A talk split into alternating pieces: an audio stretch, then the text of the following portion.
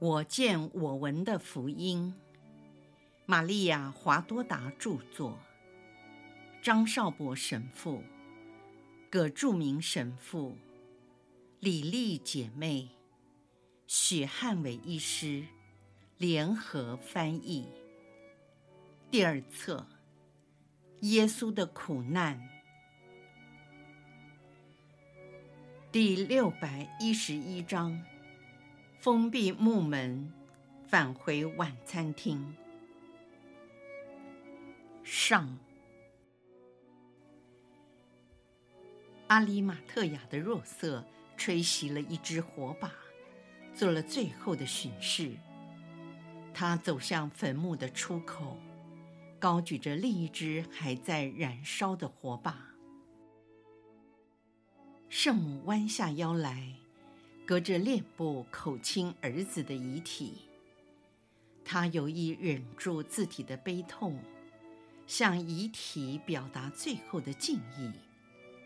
当他接近已被蒙盖的脸时，又陷入新的哀伤里。他们好不容易把他拉了起来，更困难的还是把圣母拉离那石台。他们重新将绷带整理好，与其说把这可怜的妈妈搀扶离开，倒不如说是驾着圣母离开了那里。但是他仍然频频回头，看着那留在黑暗坟墓里的爱子。他们在昏暗的微光下走入寂静的菜园。戈尔各达的悲剧结束后，光线有些恢复了，但是夜幕已开始低垂。在这菜园里，树木丛生，但奇怪的是，苹果树上只有一些含苞待放的粉白花蕾，而邻近的果园都已开满了花朵，而且长出了小果实。再说，若色的菜园比起四周的环境，显得更加幽暗。这时，他们滚来一块很沉重的大石头，推入已凿好的石槽内，堵住了墓穴的洞口。有一株被弄乱的玫瑰树，长条的树枝。垂挂在墓穴洞口的上端，敲打着木门，好像在说：“你为什么在一位哭泣的母亲面前，把木门关闭？”这些红色脱落的花瓣，散落在灰色的木门前，似乎他们也流着伤心的血泪，还有些含苞的花蕾。敲打着那一封闭的木门。过了没有多久，血汗泪水染湿了坟墓的大门。玛利亚一直在呜咽着。她突然挣脱了若望的扶持，大声呼喊。我想这声音连树木都在摇撼。她扑向木门。企图把大石块推开，他的手指皮破血流，折断了指甲。玛利亚还用头去顶，仍然徒劳无功。她的叫声真像一头愤怒的母狮，用尽了母性全身的力量，企图救出被困的幼狮。她已经不是柔顺的纳扎勒真女，那位寒忍的妇女。她单纯的只是母亲，全身的纤维和神经，以及母爱都系在她的孩子身上。她，玛利亚，除了天主以外，对她所生的孩子最有主权。玛利亚不愿意属于她所拥有的那位被夺去。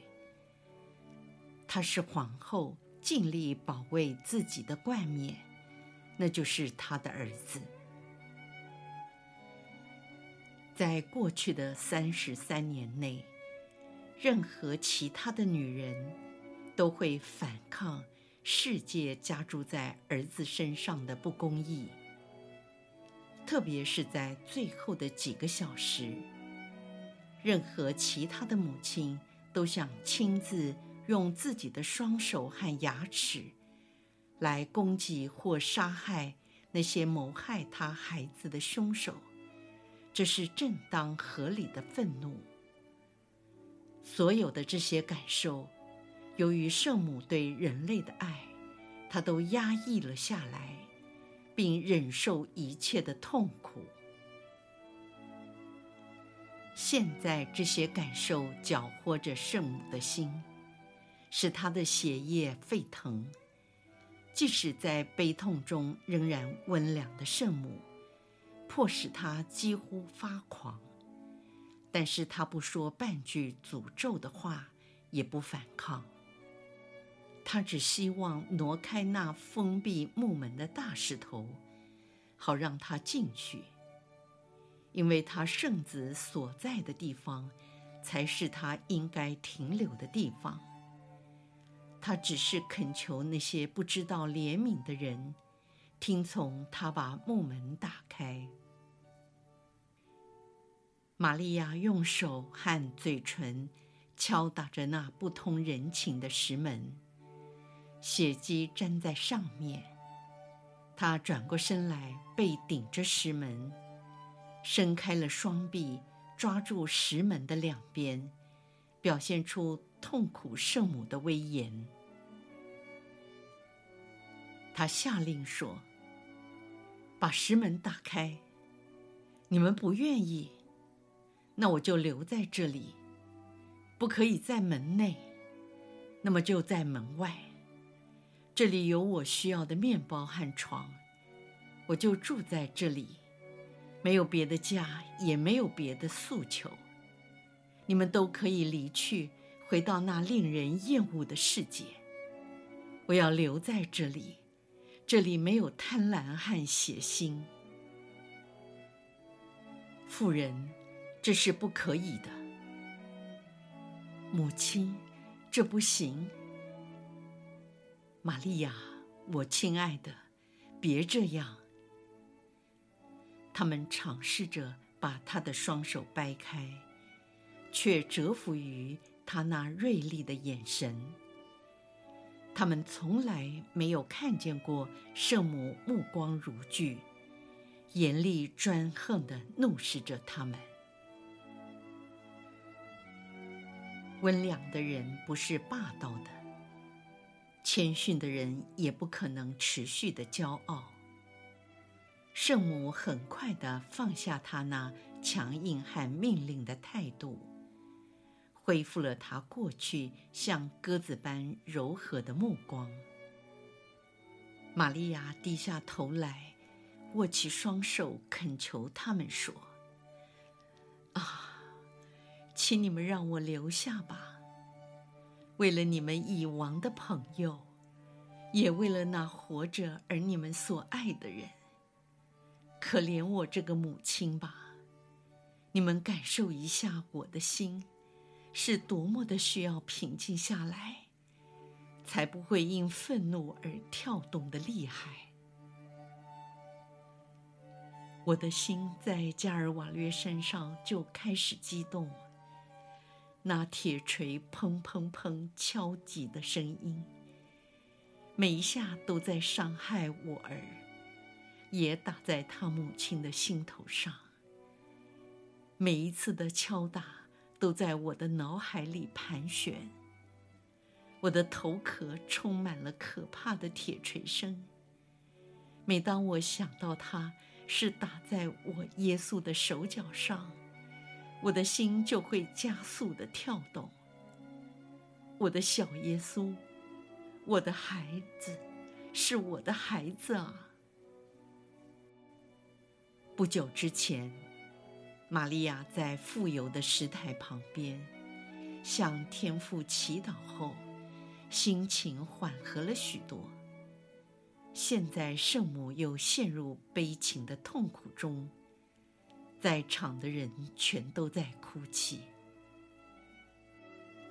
我不能再听到任何敲打或喊叫的声音，但这个世界却充满了这些噪音。每个声音对我来说都像是他的呐喊，令我血脉喷张；而每一个响声就像榔头敲打着钉子。我也不想再看到人的嘴脸。这世界充满了狰狞的面目。在这过去的十二个小时内，我看到的都是凶手：犹达斯，钉死耶稣的刽子手；司机们和犹太人，这些都是杀人犯，全部都是。远离我，走得远远的。我不想再看到任何人。人心诡诈，在我的眼中，每个人内心都有一只狼或一条蛇，使人令我厌倦和恐惧。你们让我留在这里吧，在这寂静的树木和花草间。不久，天空就要出现星斗。他们一直是耶稣跟我的朋友。昨天晚上，在我们孤独的苦难中，这些星星陪伴着我们。他们明白许多事情，他们来自天主。哦，天主，天主啊，我的天主！玛利亚痛哭，并跪在地上说：“平安，我的天主，除了你以外。”我现在一无所有。来，我的女儿，天主将赐给你平安。但是，请你来。明天是逾越节的安息日，我们不能够来给你送食物。不用，不用，我不需要食物，我只要我的儿子。我的悲痛会平息我的饥饿，我的泪水可以止渴。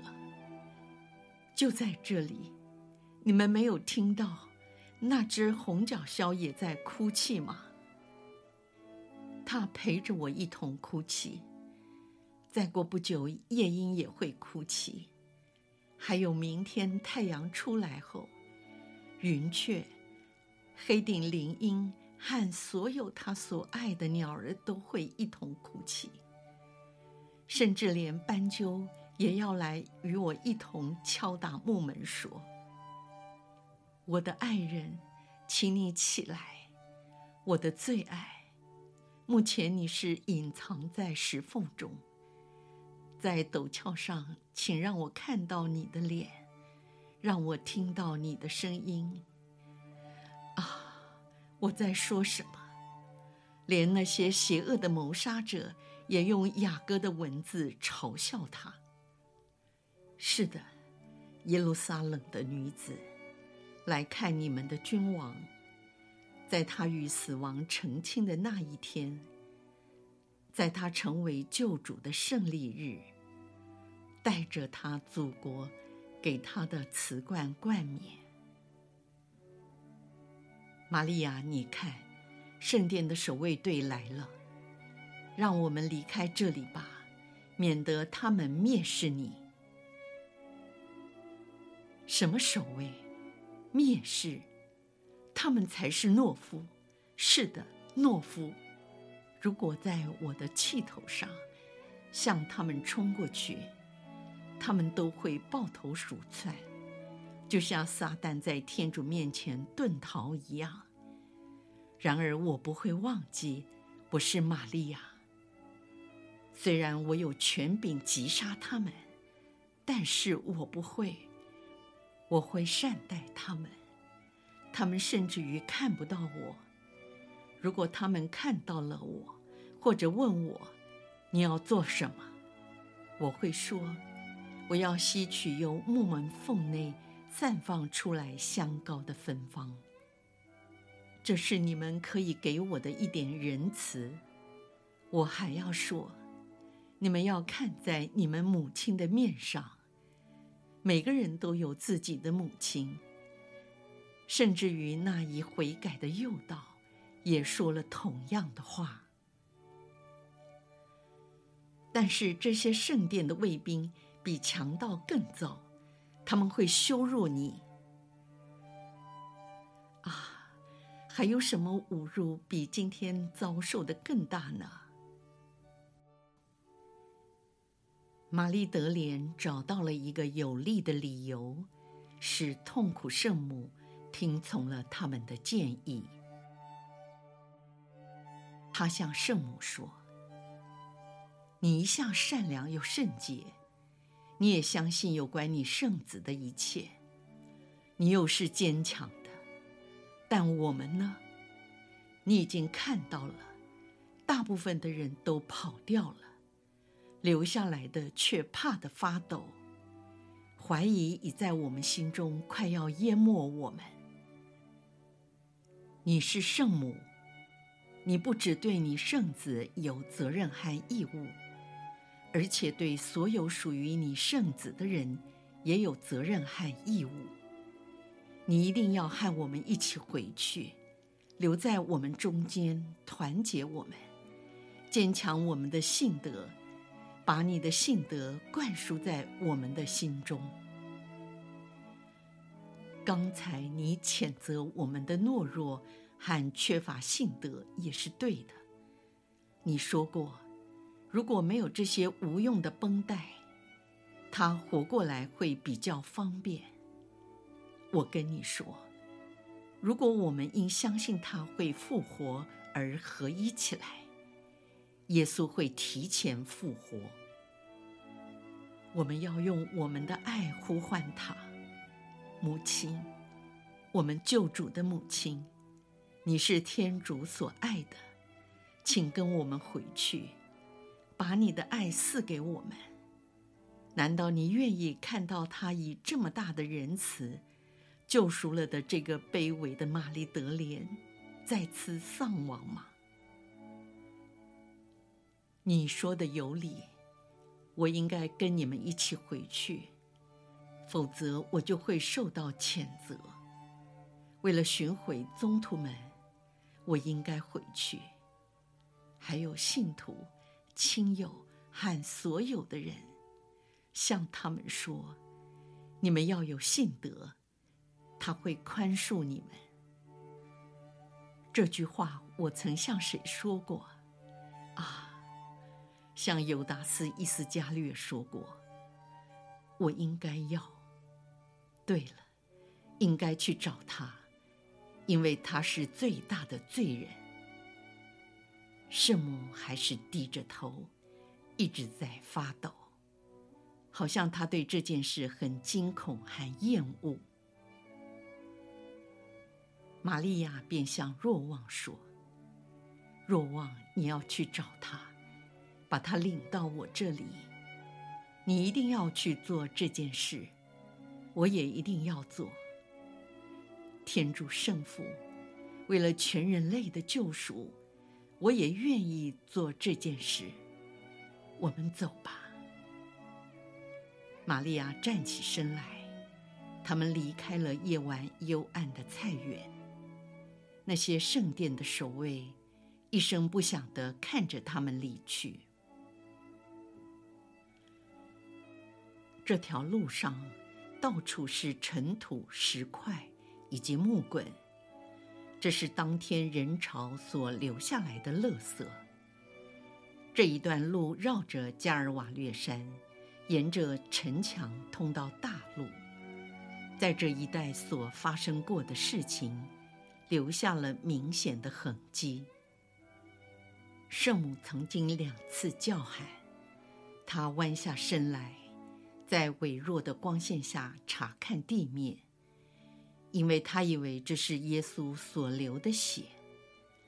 结果发现是一些破布，我想是人群在惊慌逃窜时所扯下的。沿着路旁的小溪，潺潺的流水声划破了寂静的夜空，那城显得一片萧条和死寂。他们经过了直通加尔瓦略山上陡路的小桥，迎面而来的便是司法门。在还没有进门之前，圣母又回头遥望加尔瓦略山巅，难过伤心地再度痛哭起来。她说：“我们继续走吧，请你们牵引着我。”我不想再看到耶路撒冷城和它的街道以及居民。